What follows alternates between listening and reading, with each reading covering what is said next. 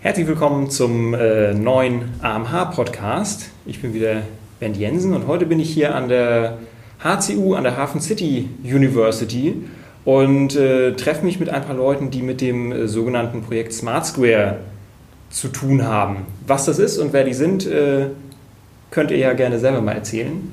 Herzlich willkommen. Dann fange ich mal an. Also ich bin Anna-Is Wiedenhöfer. Ich bin als ähm, Vertreterin des Archäologischen Museums im Team. Ähm, bin ursprünglich Ethnologin und habe noch dazu Kunstgeschichte studiert und habe dann meinen Master in Urban Design gemacht. Also sozusagen die Schnittstelle zwischen ähm, Kultur und Stadt für mich sozusagen gefunden. Mhm.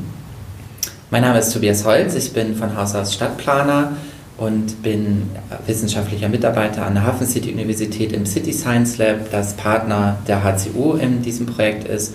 Und ich ähm, kümmere mich zum einen um das Projektmanagement, ich koordiniere die einzelnen Projektpartner und äh, bin aber auch tatsächlich in der Forscherrolle tätig im Projekt. Ähm, ich bin Martin Liegemann, arbeite wie Tobias als wissenschaftlicher Mitarbeiter im äh, City Science Lab der HCU, komme von Haus aus aus der ja, Sozialwissenschaft und der Sozialpädagogik und bin aber inzwischen, beziehungsweise lag der Fokus immer auf Stadt- und Quartiersentwicklung und bin hier hauptsächlich mit der ähm, qualitativen Vermessung bzw. qualitativen Erforschung des Platzes beschäftigt. Ja, mein Name ist Marc Vollstedt. Äh, vielen Dank für die Einladung, freue mich hier ja, zu sein. Sehr gerne. Ähm, ich bin eigentlich Wirtschaftsinformatiker oder bin Wirtschaftsinformatiker, habe danach allerdings äh, fünf Jahre lang beim Otto-Konzern als Projektmanager gearbeitet. Das wurde mir dann ähm, ein bisschen zu langweilig. Ich wollte so ein bisschen am, ja, am Zahn der Zeit sozusagen äh, mitforschen und auch entwickeln. Und äh, dementsprechend bin ich jetzt im Smart Square Projekt eben auch für den Aufbau einer Datenanalyse-Plattform und äh, die Datenanalyse im Allgemeinen zuständig. Ja, die nächste logische Frage ist natürlich, was ist denn Smart Square überhaupt? Ja, Smart Square ist ein dreijähriges Forschungsprojekt, was finanziert wird vom ähm, Bundesministerium für Bildung und Forschung. Wir beschäftigen uns im Großen und Ganzen mit dem Thema Smart City, das heißt die Implementierung von neuen digitalen Technologien in städtischen Räumen und welche Auswirkungen diese Technologien auf das Leben in Städten haben es ist so, dass wenn man über Smart City redet, häufig Begriffe fallen wie Energie, Gesundheit, Verkehr, aber dass das Thema Kultur eigentlich in Smart Cities sehr selten vorkommt. Und wir stellen uns eigentlich die Frage, wie kann auch das Thema Kultur im Bereich Smart City eine Rolle spielen. Das heißt, wir können auch zum Beispiel kulturelle Einrichtungen wie Museen neue Zielgruppen erschließen über die Verwendung von neuen digitalen Technologien, mit denen sie dann ihre Geschichten erzählen, ihre Ausstellungen präsentieren, nicht immer nur gebunden an das Gebäude des Museums, sondern auch in andere Räume gehen, zum Beispiel im öffentlichen Raum. Und unser Fokusgebiet liegt auf dem Hamburger Domplatz den viele Hamburgerinnen und Hamburger sicherlich kennen, auch vielleicht nicht unter dem Namen Domplatz, aber sie kennen ihn vom Vorbeigehen. Er liegt ein bisschen im Hinterhof der Mönckebergstraße hinter der Petrikirche versteckt und ähm, ist derzeit ja eigentlich gar nicht äh, ja, so präsent, wie er eigentlich sein sollte, denn es ist die Gründungsstätte der Stadt Hamburg und äh, das Archäologische Museum hat ein großes Interesse daran, die Geschichte der Hammerburg dort auf neue Weise zu erzählen, eben auch unter der Verwendung von neuen digitalen Technologien. Und äh, wir erforschen als Forschungsprojekt, wie eigentlich sich die Nutzung des Platzes verändern kann durch eben diese Implementierung von, wie wir nennen, kulturellen Injektionen. Also es sind eine Art von Intervention, die wir dort machen am Platz und versuchen dort die Nutzung des Platzes zu beeinflussen. Mhm. Das, was heißt das konkret? Wie kann man sich das äh, vorstellen? Wenn ich jetzt, wenn das Projekt abgeschlossen ist, sagen wir mal, wenn ich da auf den Domplatz gehe, was habe ich denn davon? Oder was kann ich dann machen? Was ich jetzt derzeit erlebe auf dem Domplatz ist, ich habe eine wundervolle Grünfläche, die in, der Hamburger Innenstadt eigentlich einzigartig ist. Es gibt keine weitere Grünfläche in der Umgebung und das wird viel genutzt, insbesondere von ähm, ja, Leuten, die dort arbeiten in der Umgebung, für ihre Mittagspause den Domplatz aufsuchen. Aber eigentlich erfahre ich dort nichts über die Geschichte des Ortes. Es gibt eine einzige Infotafel, die dort steht am Domplatz mit äh, Informationen zur Geschichte und es gibt die Außenstelle des Archäologischen Museums mit dem Bischofsturm, die sich ähm, im, im äh, Keller des, der, des Backhuses befindet am Domplatz. Aber sonst erlebe ich dort nichts, ähm, was in irgendeiner Weise mir Informationen über den historischen Kontext dieses Platzes gibt. Und wir wollen das genau ändern. Das heißt, wir wollen, dass man zukünftig auf den Platz kommt und äh, dort zum Beispiel in den Schaufenstern der Anrainer, also der Büros, der Gastronomen, der Geschäfte rund um den Domplatz, dort ähm, Kontaktpunkte findet, wo man zum Beispiel über Infoscreens, sogenanntes Digital Signage, dann Informationen über die Geschichte des Ortes erfährt, aber gleichzeitig auch zum Beispiel über Smartphone ähm, mit neuen Technologien wie Augmented oder ähm, äh, Virtual Reality sich über den Platz bewegen kann und dort historische Artefakte auf neue Art und Weise erleben kann und entdecken kann. Ah, okay. Wenn ich da noch ganz ja. kurz äh, was äh, zu ergänzen darf. Also wichtig ist natürlich gerade in der Forschung, wenn man etwas erreichen möchte oder verändern möchte, dass man erstmal den Ist-Zustand kennt. Mhm. Und äh, deswegen haben wir in diesem Projekt eben auch die Aufteilung gemacht, dass wir auf der einen Seite eine Lehrerfassung machen wollen. Das heißt, wir wollen den Platz äh, physisch, aber auch digital sozusagen, äh, bevor wir die erste kulturelle Injektion, die dann eben am Backhus kommt, da wird Anais bestimmt nachher was zu sagen, ähm, wollen wir sehen, wie sind, also wie bewegen sich die Menschen zum Beispiel aktuell auf dem Platz. Mhm. Dafür haben wir dann zum Beispiel Kameras äh, angebracht oder sind dabei, Kameras anzubringen, nicht um die Leute zu beobachten, mhm. sondern eben rein äh, um Bewegungspfade über die Zeit sozusagen auf dem Platz feststellen zu können. Und wenn man das dann einmal vorher hat und dann mit Injektion sozusagen auf dem Platz beginnt, kann man eben die Auswirkungen dieser Injektion zum Beispiel auf das Laufverhalten der Menschen oder auch die Verweildauer und andere Geschichten ähm, sozusagen untersuchen was genau heißt Injektion in diesem Fall? Eine Installation von, von Wissensdarbietung? Ähm, ganz genau. Also es gäbe eine ganze Reihe von möglichen Injektionen. Die erste kulturelle Injektion kommt bei uns jetzt ähm, im äh, Bacchus, mhm. wo ja eben auch schon der Bischofsturm äh, präsent ist. Und da werden wir einfach mit äh, verschiedenen ähm, Monitoren arbeiten und mit äh, digitalen Technologien wie zum Beispiel einem Chatbot und auch ähm, dynamischen äh, Elementen, die wir damit reingehen wollen, um dieses Storytelling sozusagen äh, zu beginnen. Mhm. Äh, also das ist eine dieser möglichen Injektionen. Es gibt aber auch noch andere weitere Überlegungen, die man später machen könnte. Ähm, aber da geht wahrscheinlich Anais nachher noch drauf. Ja, Kannst du ja vielleicht auch jetzt gerne, wenn es eh gerade darum geht. Ja, ihr, tatsächlich, genau. so viel können wir ja noch nicht verraten. Ja. Ähm, aber stimmt, Marc hat es gesagt, also wir fangen an mit sozusagen einem Einstieg im Backhus. Das war aus verschiedenen Gründen wichtig, unter anderem eben, es sind ja schon die Begriffe gefallen, Hammerburg und Bischofsturm, mhm. was ja zwei komplett verschiedene Zeitschichten, sage ich jetzt mal, ähm, sind und dort ist es auch gut, weil wir sie trennen wollen voneinander. Also die Hammerburg als Keimzelle, als Entstehungsgeschichte muss einmal auch ähm, getrennt dargestellt werden vom Bischofsturm, der ja ähm, jetzt noch tatsächlich greifbar zu sehen ist, unten im Keller in unserer Außenstelle, während von der Hammerburg ja eigentlich nichts mehr zu sehen ist. Und ähm, wir hatten am Anfang mal so einen kleinen Test gemacht, dass wir zum Beispiel Leute gefragt hatten, paar Meter vom Domplatz entfernt wiss, wissen sie, wo die Hammerburg mhm. ist. Und ähm, die Ergebnisse waren sehr klar, dass es eher zu Nein tendiert. Und das wollen wir ändern. Und wir fangen damit jetzt eben an. Das ist so der erste Schritt, den man hoffentlich ähm, nach ein paar Monaten, wenn nicht sehen, zumindest ähm, feststellen kann, wenn man sich, wenn man das erfragt. Genau, das ist so unser erstes Zwischenziel. Ah ja. Ja, das klingt sehr spannend, auf jeden Fall. Ähm, ihr habt jetzt ja schon das, das Bacchus erwähnt und äh, ihr seid ja insgesamt sowohl von der HCU als auch vom, vom Archäologischen Museum. Es gibt ja verschiedene Kooperationspartner, habe ich gesehen. Ne? Außer den dreien, ich weiß nicht, ob das Bacchus jetzt als Kooperationspartner gilt, gibt es ja noch Hamburg at Work und eCulture.info. Was hat das mit denen allen auf sich? Oder beziehungsweise wieso braucht man überhaupt so viele Kooperationspartner? Wir haben unterschiedliche Kooperationspartner mit in dieses Projekt reingeholt, weil es uns ganz wichtig ist, dass man auch ganz unterschiedliche Sichtweisen auf dieses Thema eigentlich mitbringt in das Projekt. Wir haben da also ganz kurz vorweggenommen, dass Bacchus ist kein Kooperationspartner. Mhm. Kooperationspartner sind eigentlich nur diejenigen, die tatsächlich rein offiziell auch Mitarbeiter in dem Projekt stellen und eben auch Fördermittel empfangen.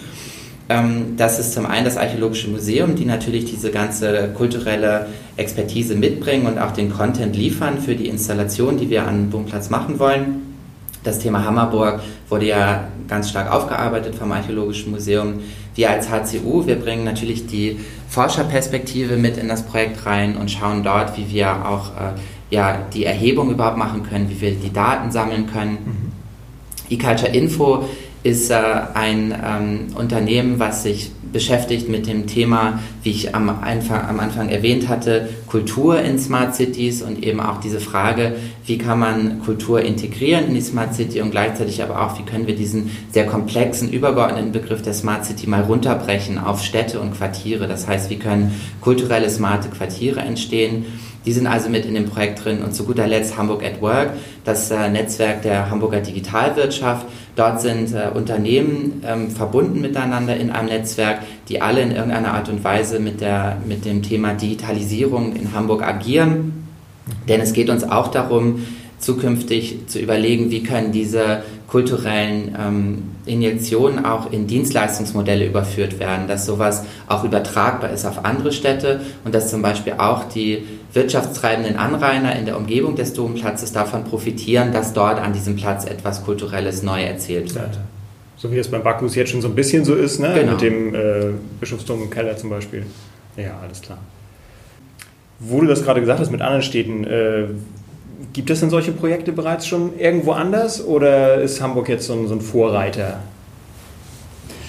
Ähm, kommt darauf an, was man mit ja, sowas ja. meint. Also, ähm, wenn man anders die Platzforschung oder generell die Forschung des, des öffentlichen Raums ist ähm, nichts Neues. Ja. Es, äh, kommt aus, einerseits aus den Sozialwissenschaften ganz klassisch, aber auch andererseits äh, in der Stadtplanung ist es schon lange verankert, dass der öffentliche Raum, dass Plätze, dass Straßen erforscht werden und geschaut wird, was machen Menschen dort. Mhm. Ähm, vielleicht kann ich da noch einhaken, was machen wir konkret? Also wenn wir mhm. schauen, wie, wie wie vermessen wir öffentliches Leben. Das muss man sich nicht so vorstellen, äh, wie, wie, ein, wie ein Landvermesser, der da steht ja. mit seinem, äh, das irgendwie kartografiert, sondern ähm, wir benutzen eigentlich Methoden, die klassisch oder im Kern aus den Sozialwissenschaften kommen. Das heißt, wir beobachten, wir machen teilnehmende Beobachtungen, äh, schreiben dazu Beobachtungsprotokolle, also auch parallel zu dem, was Marc anfangs erwähnt hat, äh, zu der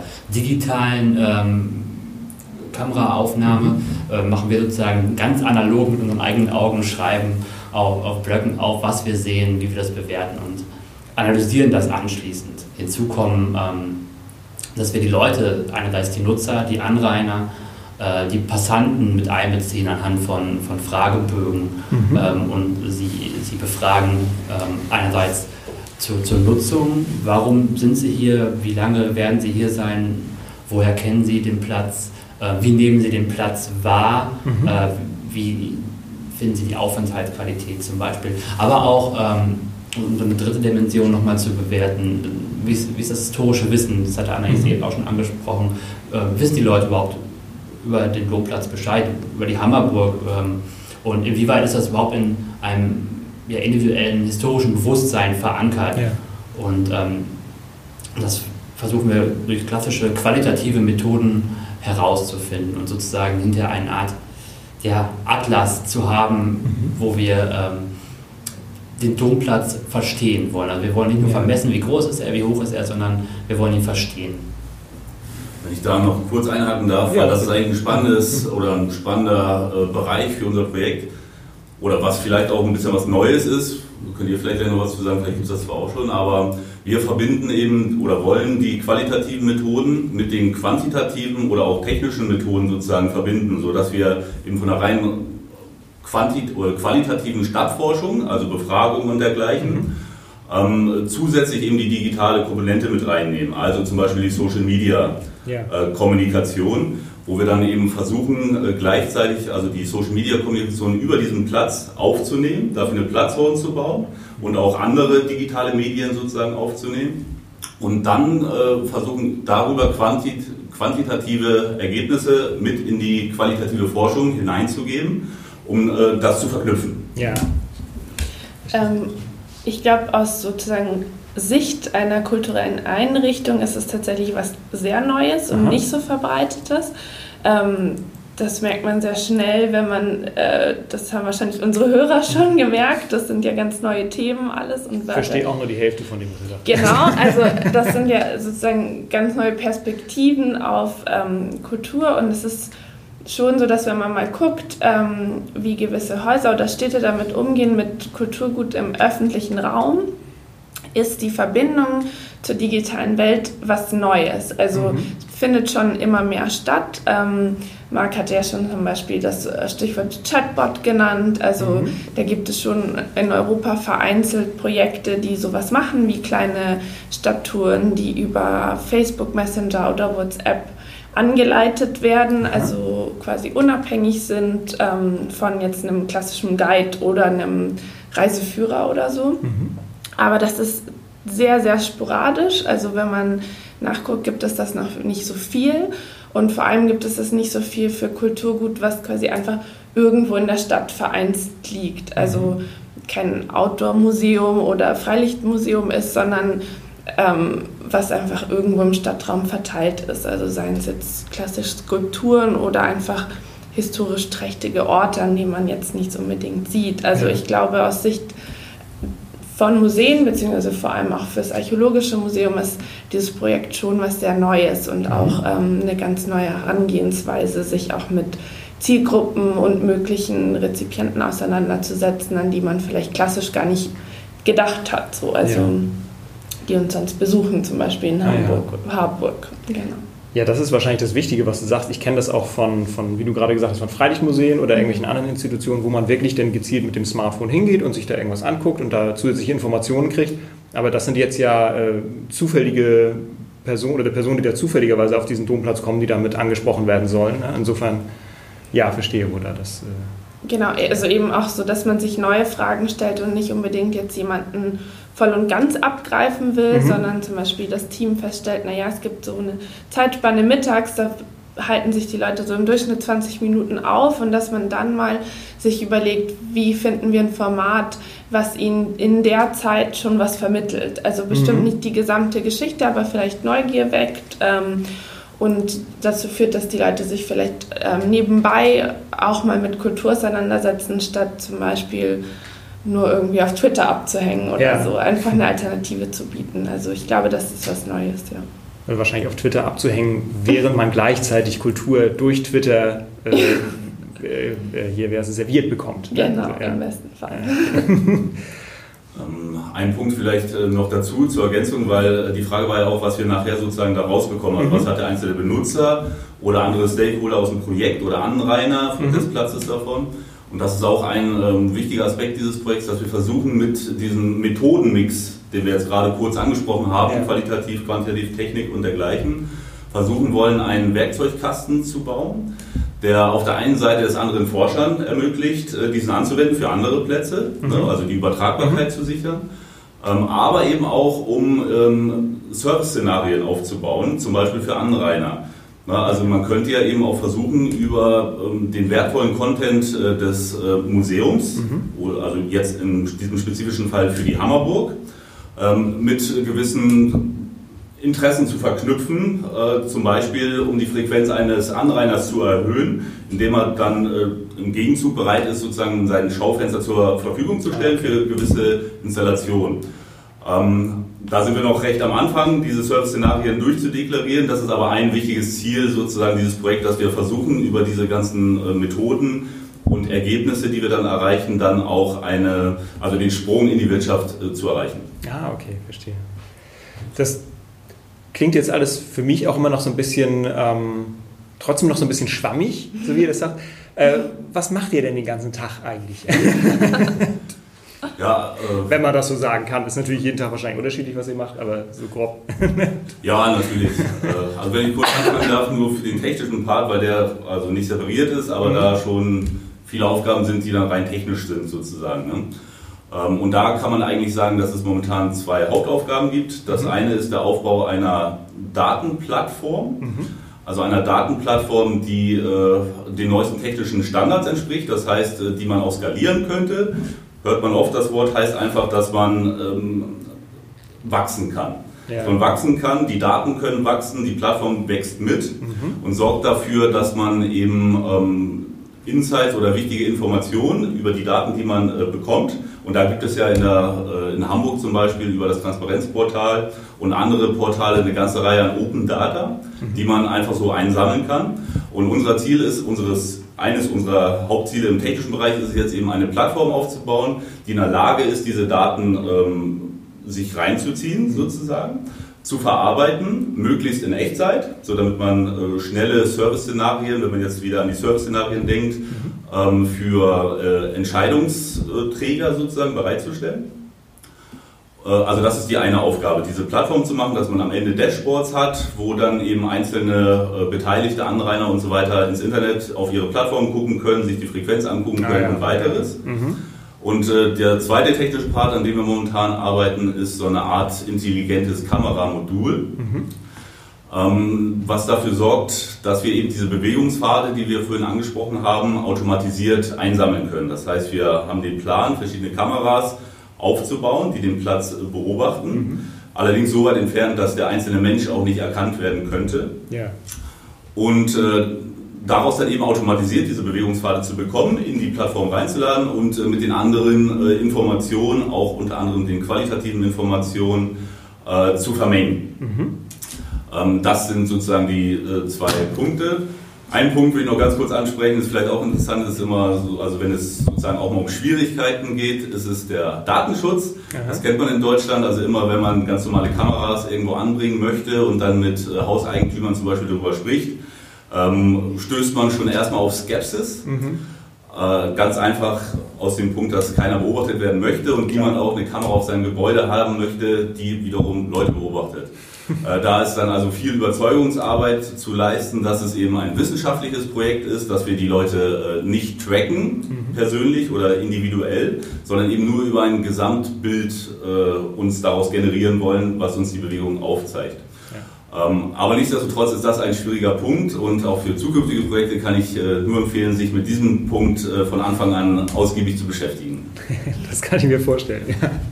Um das von Marc Gesagte vielleicht nochmal in einen Kontext einzuordnen, wir befinden uns jetzt gerade im ersten Jahr dieses Projektes. Ah, ja. Das heißt, wir haben begonnen im, am 1. März 2017, mhm. beziehungsweise die meisten ähm, sind dann erst etwas später ins Projekt dazugekommen. Und unser Projekt hat im Prinzip damit begonnen zu schauen, was passiert jetzt eigentlich auf dem Platz. Also das ja. heißt, wir nennen das die sogenannte Leervermessung. Also Vermessung, Martin hatte das auch schon gesagt, wir stehen da nicht mit Maßbändern oder irgendwelchen Messgeräten am Platz, sondern wir greifen den Begriff der Vermessung ein wenig anders. Also dass wir den Platz auch im sozialen Sinne vermessen, um zu schauen, wer sind eigentlich die Menschen, die sich dort aufhalten auf dem mhm. Platz, welche Anrainer gibt es, welche unterschiedlichen Aufenthaltsqualitäten hat der Platz auch hinsichtlich der, ähm, der Stadtmöbel, hinsichtlich Wind und Wetter und Sonne und Licht und Schatten. Mhm. Und äh, diese Lehrvermessung, die kommt jetzt zum Abschluss und die Lehrvermessung beinhaltet eben einmal eine qualitative Erfassung der Nutzung dort und wie Marc es gesagt hat, diese digitale, technische Erfassung, äh, zum Beispiel mit der Social-Media-Analyse und auch der Kameraerfassung der Bewegungspfade. Aus dieser Lehrvermessung leiten wir dann gewisse Thesen ab, um wirklich tatsächlich einmal zu sagen, was passiert dort auf dem Platz und eben auch um Empfehlungen an das Archäologische Museum auszusprechen, welche Zielgruppen sich dort eigentlich auf dem Platz aufhalten und welche Zielgruppen es vielleicht gibt, aber die sich derzeit noch nicht auf dem Platz aufhalten um dann eben genau zu schauen, wie können über diese kulturellen Installationen auch neue Zielgruppen zum Beispiel erreicht werden. Und das ist dann diese erste Phase, die mhm. abgeschlossen wird mit der ersten Installation, die am Backhus stattfinden wird. Mhm. Und dann gibt es jetzt die nächsten beiden Jahre noch zwei Iterationsschleifen, wo wir dann die kulturellen Injektionen entsprechend anpassen, um noch, auch nochmal neue Wege zu finden, das Publikum dort zu erreichen. Ah das heißt, ihr guckt dann auch sobald die erste Installation da steht, wie sich denn das Publikum vielleicht verändert. Was passiert, genau. Welchen Einfluss hat eigentlich diese Installation ja. auf die Platznutzung? Ah, ja. Genau, und das, äh, das ist auch so uns ganz wichtig, dass es auch also aus Seiten des AMH als Labor gesehen wird. Also, mhm. dass wir ähm, uns auch trauen, Neues auszuprobieren, was eventuell vielleicht gar nicht ankommt. Mhm. Also, nehmen wir zum Beispiel den, den Bot, den starten wir und ähm, dann auch wirklich mal als Museum zu gucken, wie viele nutzen den, wie nutzen die den, laden die sich die Medien runter oder nicht. Was sind so Faktoren, die man vielleicht beachten muss, sei es jetzt irgendwie, dass man einen WLAN dazu bietet oder nicht. Ähm, das sind Faktoren, die für ein Museum wichtig sind, dass man die mal ausprobieren kann darf und kann mhm. und auch mal eben auf so was zurückgreifen kann, wie Tobi erzählt hat, dass man eben sagt, man guckt jetzt nicht nur die Leute an, die eh schon kommen, sondern ganz neue Zielgruppen, die vielleicht morgens gar nicht vorhatten, sich mit der Geschichte Hamburgs auseinanderzusetzen und dann aber zu gucken, wie schaffen wir es trotzdem, dass die sich dafür interessieren, mhm. zum einen und vielleicht dann Multiplikatoren sind und ähm, ein zusätzliches Angebot auch nochmal gezielt ansteuern. Also weiß ich nicht, abends mal dann doch mit den Kids vorbeikommen, wenn es dann doch ein anderes Angebot gibt oder über Social Media was mag, also das auch verbreiten, dass wir das einfach mal angucken als Museum. Mhm. Das ist eigentlich ein Luxus, dass man das mal darf. Ähm, in der Regel, äh, das kennt man vom Museum, gibt es ja zum Beispiel ganz viele, die eine App haben, also wir auch. Mhm. Und dann startet man die und lässt sie mal laufen und eigentlich hat niemand so richtig die Kapazität, sich dann auch wirklich anzugucken, und die nachhaltig zu bedienen. Und dieses Projekt soll genau das einmal ausprobieren. Also wirklich die Nachhaltigkeit gewisser digitaler Medien für Museen. Also aus unserer Sicht ist das zumindest einer der Faktoren. Mhm. Ähm, Genau, jetzt habe ich gar nicht gesagt, was ich mache. ähm, was ich mache dabei ist zum Beispiel, ich bin ja wie gesagt keine Archäologin, mir den archäologischen Kontext mal, Content mal anzunehmen und mir zu überlegen, was stecken eigentlich für Geschichten dahinter, die auch interessant sein könnten. Also nicht nur von dann bis dann war die Hammerburg 1 und dann die Hammerburg 2, sondern zum Beispiel, ich finde total spannend, wie hat man das überhaupt rausgefunden? Mhm. Also ich finde die Technologien dahinter total spannend und wie sich sowas in den letzten 50 Jahren so komplett dreimal neu hat erzählen lassen. Oder ich finde zum Beispiel auch Grabungen total spannend. Mhm. Ähm, das sind ganz andere Perspektiven auf Archäologie und archäologischen Content, die, die man auch nutzen sollte, finde ich. Und ich versuche so in meinem Alltag so ein bisschen die Wege dafür herauszufinden. Ja. Genau. Ja, Martin wollte noch was vorhin sagen, glaube ich. Oder? Ja, das ist aber jetzt äh, so gesagt worden. Achso, okay. Denn äh, hake ich da nochmal bei Anais ein. Ich habe ähm, ja so ein bisschen mitgekriegt, dass du auch Storytelling nicht betreibst, aber versuchst dazu, äh, also Storytelling zu verwenden. Äh, was bedeutet das, abgesehen davon, dass das offensichtlich Geschichten erzählen bedeutet? Ja, ähm, ja genau. Also Storytelling für mich sozusagen, ich kann es schwer als Ganzes, ist wirklich, wie du sagst, runtergebrochen, ist Geschichten zu erzählen. Und ja. zwar über verschiedene Medien. Also mhm. wir erzählen ja zum Beispiel gerade die Geschichte des Projekts hier bei dir in einem Podcast. Ja. Das kann aber sein ähm, über eine künstliche Intelligenz, also einen Chatbot zum Beispiel, aber ähm, auch durch Überblendungen, also den Jetzt-Zustand zum Beispiel mit Augmented Reality zu überblenden. Das ist auch eine andere Art, die Geschichte zu erzählen und jede dieser Arten verbindet sie halt unterschiedlich. Mhm. Ähm, wichtig ist einfach, finde ich, ähm, immer die Rückkoppelung zum Jetzt, sei es zum einen einfach die Dimensionen, finde ich wichtig, also als ähm, irgendwie dann doch aus der Stadtforschung kommenden, finde ich immer ganz spannend, auch wie, wie groß diese Hammerburg war mhm. und ähm, wo sie lag und wie sie sozusagen der Wegbereiter war für wie die Stadt heute aussieht. Also wenn man dann Karten übereinander legt oder so, finde ich eigentlich spannend und ähm, finde ich auch ein großes Potenzial, das die Geschichte birgt, ist tatsächlich diese, dieser Identitätsfaktor, der ja in Hamburg eine Riesenrolle spielt. Mhm. Also überall sind Anker drauf, jeder ähm, segelt. Also das ist irgendwie so, man verbindet es ganz stark und ganz viel. Man ist stolz darauf, Hamburger oder Hamburgerin zu sein und schreibt sich das überall auf die Fahne und dann setzt man sich nicht damit auseinander, wo und wie die Stadt entstanden ist. Mhm. Ähm, das finde ich erstaunlich und das fände ich schön, wenn man das ändert und die ja. Geschichte mal wirklich von null erzählt und greifbar macht. Und Storytelling ist halt die, das Potenzial, das an den Mann oder die Frau zu bringen, immer mit unterschiedlichen Medien sozusagen mhm. für mich. Ja. Vielleicht im Storytelling noch, ich, äh, ich versuche für mich diesen Begriff irgendwie greifbar zu machen. Ja. Es, gibt, es gibt von der Band Ketka so eine gute Songzeile, die heißt es, die guten Geschichten passieren immer nur denen, die sie erzählen können. Ja. Und wenn man es jetzt auf den, auf den Domplatz bezieht, also muss die Geschichte des Domplatzes gut erzählt werden ja. anhand digitaler, digitalen Inputs, digitaler Technologien und sozusagen die Geschichte gut zu erzählen, um sie spannend zu machen. Man kann die Geschichte auch langweilig erzählen, dann ja. kommt sie aber nicht an und ja. ähm, bleibt nicht hängen. Ja, äh, ja absolut, kann ich komplett zustimmen. Ähm, einen Punkt will ich noch dazu bringen, was, äh, glaube ich, auch eine Besonderheit am digitalen Storytelling ist, oder nicht nur am digitalen, insgesamt am Storytelling, ist, ähm, also da ist zum Beispiel Pokémon, die App, die mhm. rausgekommen ist, ein schönes Beispiel für, wie man zum Beispiel, das war jetzt zum Beispiel, wie man junge Leute rausbekommt, ja. die man sonst nicht zum Spaziergang motiviert hätte können, aber dadurch, dass man eine App hat und da auch ein bisschen dieses Gamification, also das Gegeneinander Spielen, das Sammeln, also so die Urinstinkte sozusagen des äh, Menschen sozusagen anzuregen mhm. und gleichzeitig dabei, aber jetzt in unserem Fall zum Beispiel was über die Hammerburg zu lernen. Äh, das ist sozusagen äh, das Ziel, dass man eben nicht nur von vornherein interessierte Zielgruppen erreichen kann, sondern eben auch Jugendliche oder verspielte Menschen, die einfach äh, Lust haben zu spielen und dabei aber auch was lernen wollen, die ja. sich aber jetzt keine Vorlesung anhören möchten. Ja. Und die vielleicht was ergänzen können. Also das ja. finde ich ist gerade beim Digitalen ähm, ganz großes Potenzial, ist diese das Partizipation, mein Hasswort, ähm, einfach so le leicht zugänglich ist, also nicht so eine große Schwelle hat. Also gerade wie wir es angucken, dann, ähm, wir sammeln ja zum Beispiel auch Instagram-Bilder. Mhm. So, das ist im besten Fall irgendwie das Weiterstricken der Geschichte. Also wenn dann der Hashtag Hammerburg genannt wird, dann ist eine eigene Geschichte damit in Verbindung gebracht worden. Und ich glaube, das ist irgendwie Früher war das halt, dass die Geschichte durch Mundpropaganda mhm. immer so leicht ähm, verändert wurde. Es ist halt jetzt so eine Ergänzung, also nicht unbedingt eine Veränderung, sondern man kann sie andocken. Das finde ich eigentlich ein Potenzial von dem Digitalen. Yeah.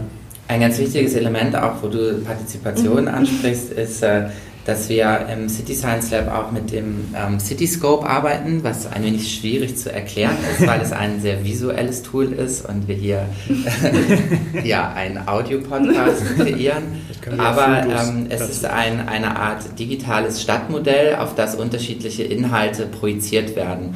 Und ähm, wir können halt tatsächlich, wir haben dadurch eine tolle Möglichkeit, auch alle Daten, die wir erheben und, und auch unsere Aussagen, die wir treffen über die Nutzung des Platzes, dort zu visualisieren und auch interaktiv damit zu arbeiten und dann auch unterschiedliche Interessenten, die in irgendeiner Art und Weise sich vielleicht angesprochen fühlen oder auch als Anrainer von dem Platz verstehen, einmal an den Tisch zu holen und auch gewisse Szenarien, wie sich dieser Platz in Zukunft entwickeln soll und wie auch diese kulturelle, diese kulturelle Storytelling zukünftig dort implementiert werden kann, einfach mal zu diskutieren und mhm. da eben auch wie du sagst, Anais, dass man eben auch die unterschiedlichen Stakeholder als ähm, ja, mit einbindet, weil auch die vielleicht Geschichten erzählen und Wissen über den Platz haben, ohne dass sie jetzt vielleicht die Planungsexperten sind oder die Archäologie-Experten, sondern die ganz aus ihrem Alltag heraus, aus ihrem alltäglichen Leben berichten und damit eben auch das, was wir dort machen, bereichern können.